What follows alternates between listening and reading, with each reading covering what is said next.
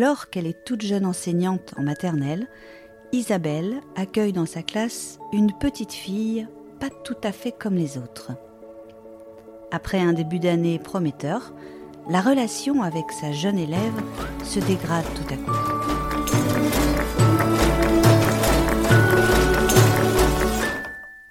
je, sentais bien que sa colère était à la mesure de son attachement. C'est-à-dire qu'elle avait une attente vis-à-vis de moi à laquelle je ne répondais pas. Et donc elle exprimait une grande déception, une grande frustration. Mais je voyais pas du tout de quoi il s'agissait.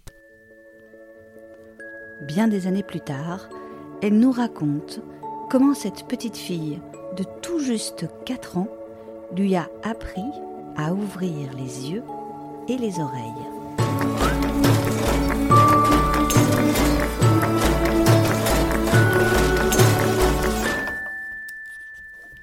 Bienvenue dans ce nouvel épisode de Cas d'école.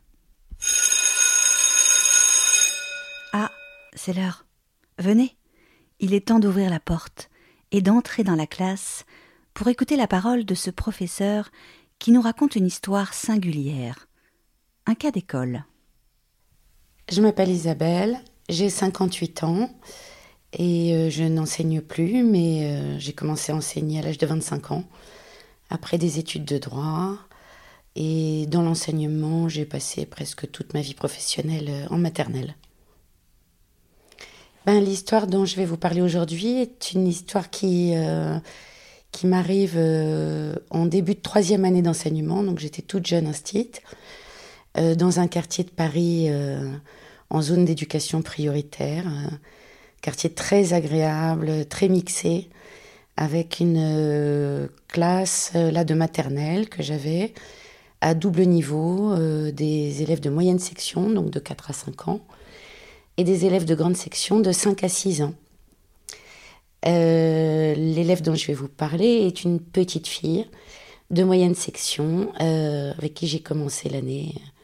Elle avait 4 ans euh, quand j'ai fait sa connaissance. Cette petite fille avait une particularité, c'est que elle avait eu à la naissance un bec de lièvre et ce bec de lièvre était encore très voyant et altéré euh, sa bouche et euh, un peu aussi son élocution. C'était la première fois que euh, j'avais dans ma classe un élève ou une élève qui avait un problème physique. Donc évidemment, on n'était pas du tout préparé à ça en formation à l'école normale. Et c'était avec mon humanité et mon cœur que j'ai accueilli cette petite. Alors, ce qui est vraiment intéressant de remarquer, c'est que euh, je vous parle d'une époque où euh, on n'avait pas de dossier des suivis des élèves, encore moins en maternelle. Et euh, on n'avait pas l'habitude de travailler en groupe non plus tellement, sauf spontanément.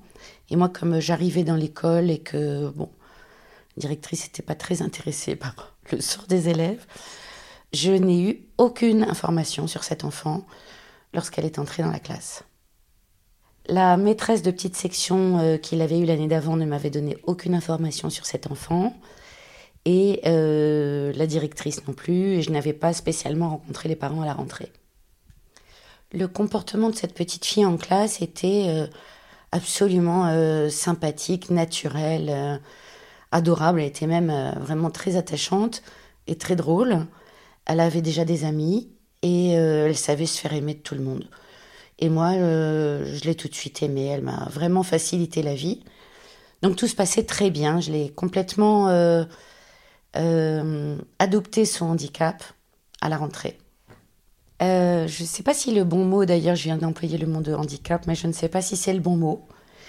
C'était, ça se présentait comme une, un problème esthétique, et je me suis rendu compte petit à petit que ça gênait un peu son expression orale, et surtout qu'elle avait beaucoup de problèmes ORL associés.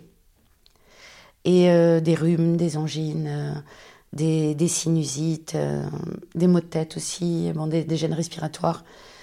Donc ça, je l'ai compris petit à petit, mais encore une fois, personne ne m'avait parlé de cet enfant.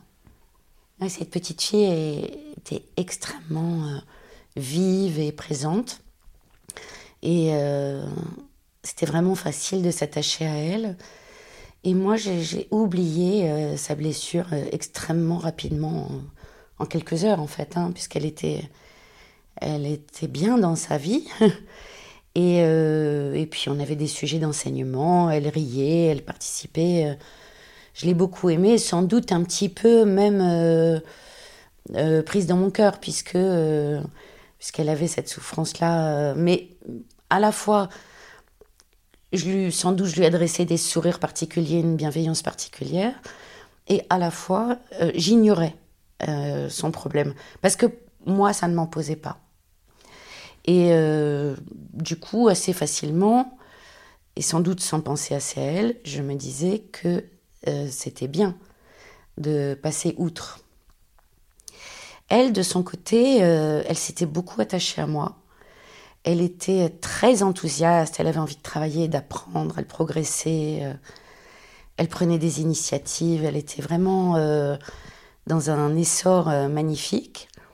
Et elle me disait régulièrement, et c'est là que j'ai commencé à comprendre qu'elle avait des problèmes ORL, puisqu'elle m'en parlait tous les matins.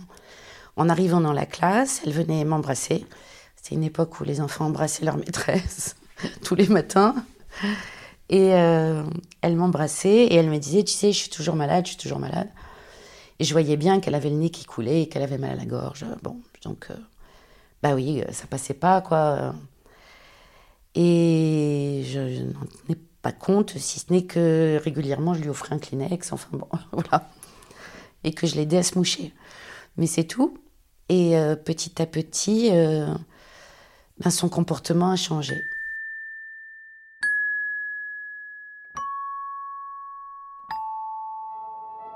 Elle a commencé euh, à devenir euh, agressive avec les enfants et avec moi.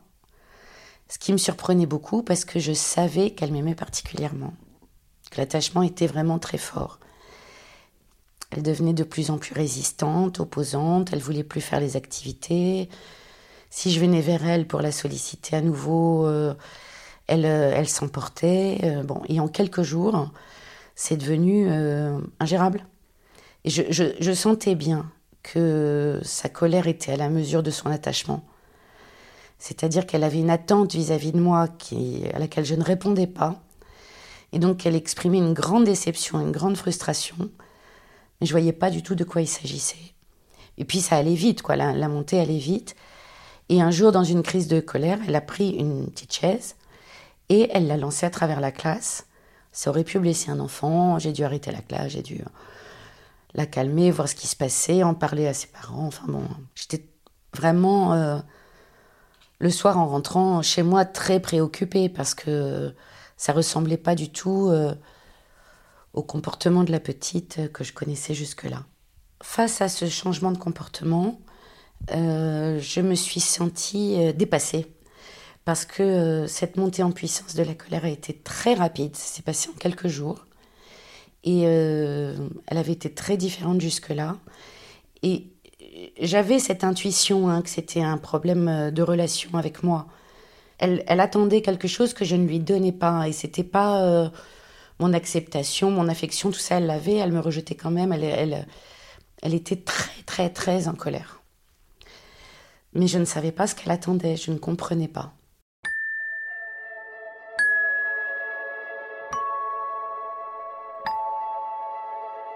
Le soir euh, où cette petite fille a jeté la chaise à travers la classe, ce qui est assez spectaculaire hein, dans une classe où il y a 28 enfants, euh, de voir voler une chaise à plusieurs mètres au-dessus du sol, euh, c'est quand même assez spectaculaire.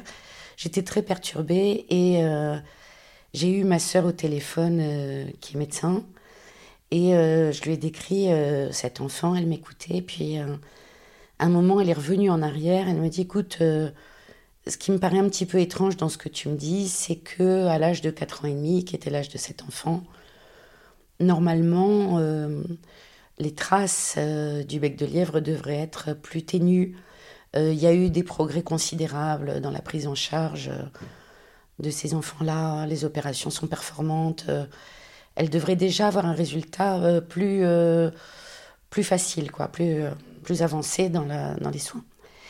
Et, euh, et elle me dit peut-être que euh, tu devrais voir avec les parents où, elle est suivie, où ils en sont du parcours de soins, etc.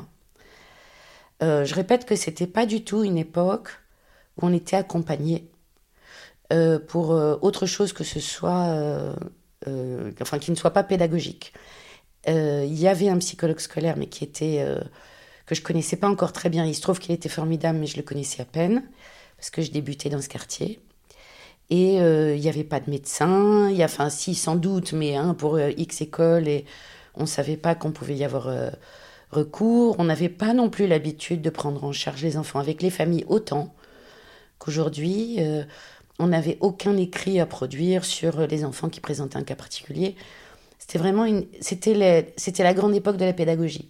C'était pas la grande époque de la prise en compte euh, de la psychologie de l'enfant et de ses démarches d'intégration et d'apprentissage.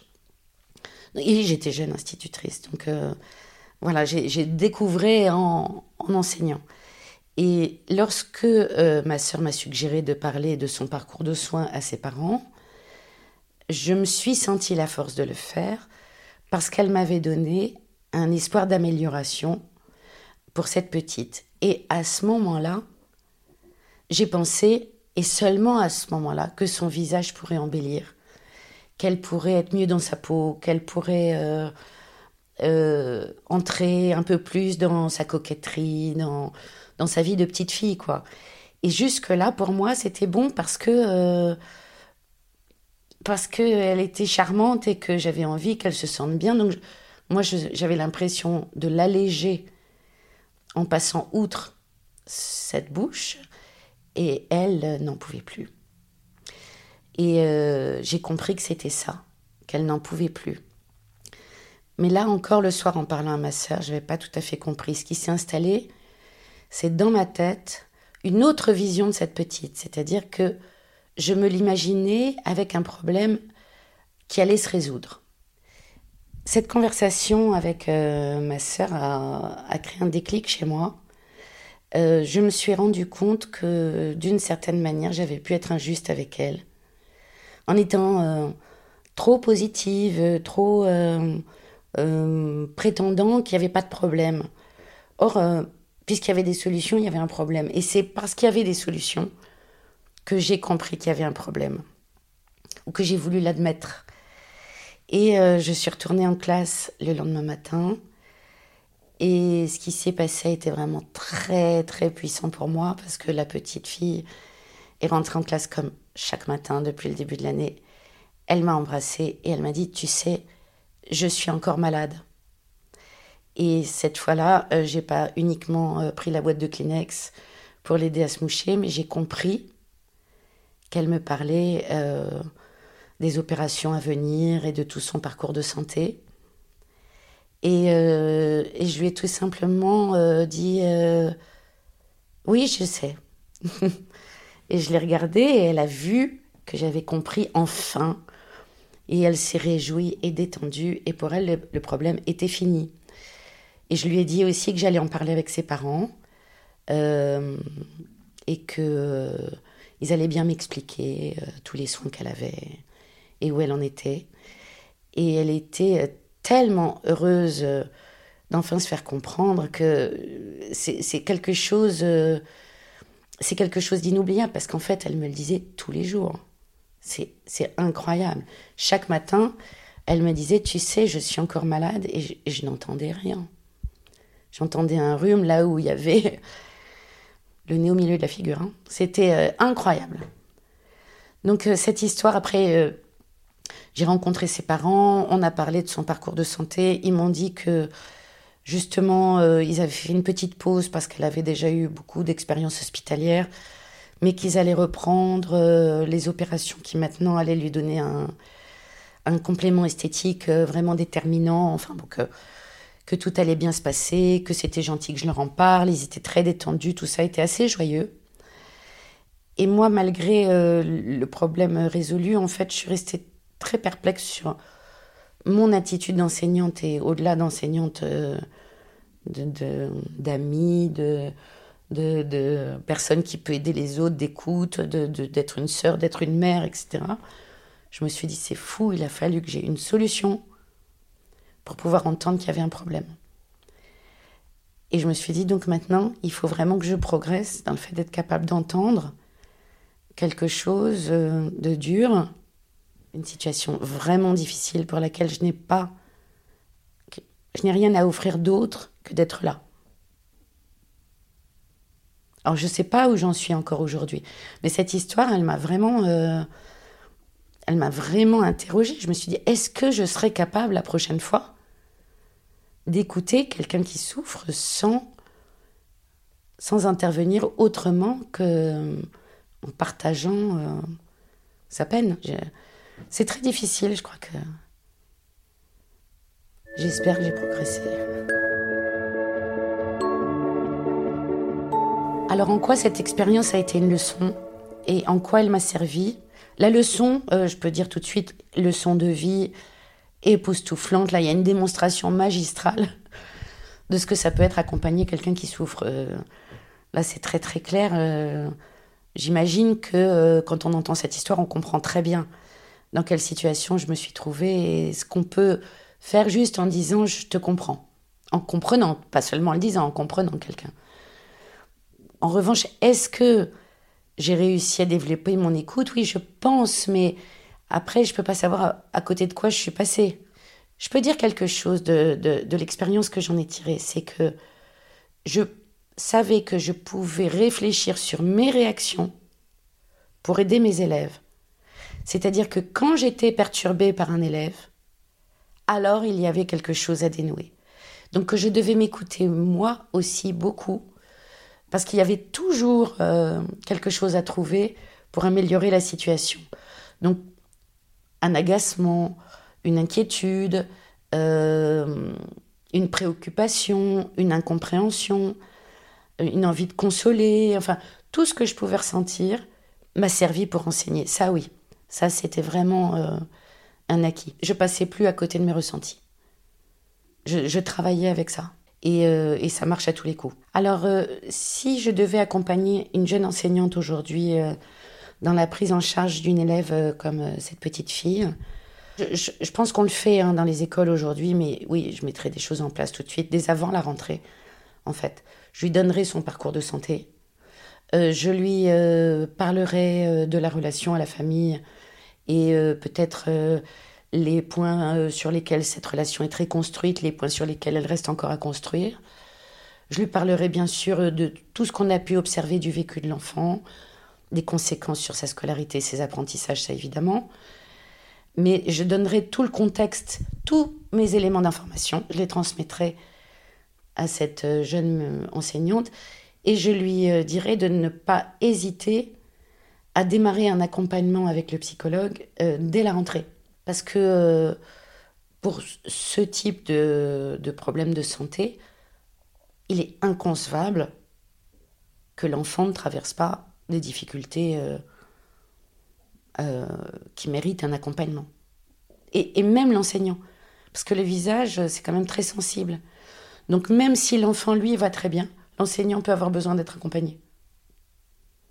Donc je lui conseillerais un accompagnement avant d'attendre les problèmes, par anticipation. Et des points réguliers avec la famille. Quand on enseigne, très vite on remarque que les enfants qui ont des problèmes sont les enfants qu'on va jamais oublier.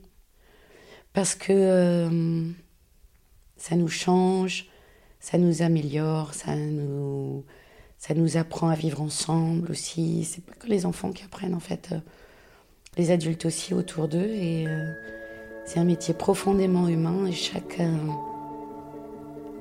chaque histoire est belle et fait partie de la vie.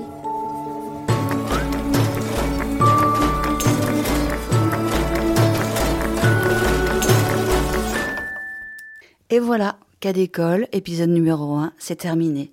J'espère qu'il vous a plu et si c'est le cas, surtout n'hésitez pas à commenter cet épisode sur vos plateformes d'écoute ou à le noter en mettant des étoiles. Je tiens à remercier bien entendu Isabelle pour son précieux témoignage. La musique originale du podcast Cas d'école a été composée par Noé Martin Boissard et l'identité visuelle a été entièrement imaginée par Lorraine Marchand. Merci à eux. Pour le prochain épisode de Cas d'école, nous irons à la rencontre de Jonathan, enseignant dans une école primaire au Québec, à Montréal plus précisément. Et attendez, ne partez pas comme ça. Si vous êtes prof, ou si vous avez été prof, en école primaire, au collège, au lycée, dans l'enseignement supérieur, dans une école qui pratique une pédagogie alternative, j'ai besoin de votre témoignage. Vous avez certainement rencontré, vous aussi, un cas d'école. Venez partager votre histoire. Contactez-moi en MP sur la page Instagram de cas d'école et je vous répondrai très vite. Merci beaucoup et à très bientôt.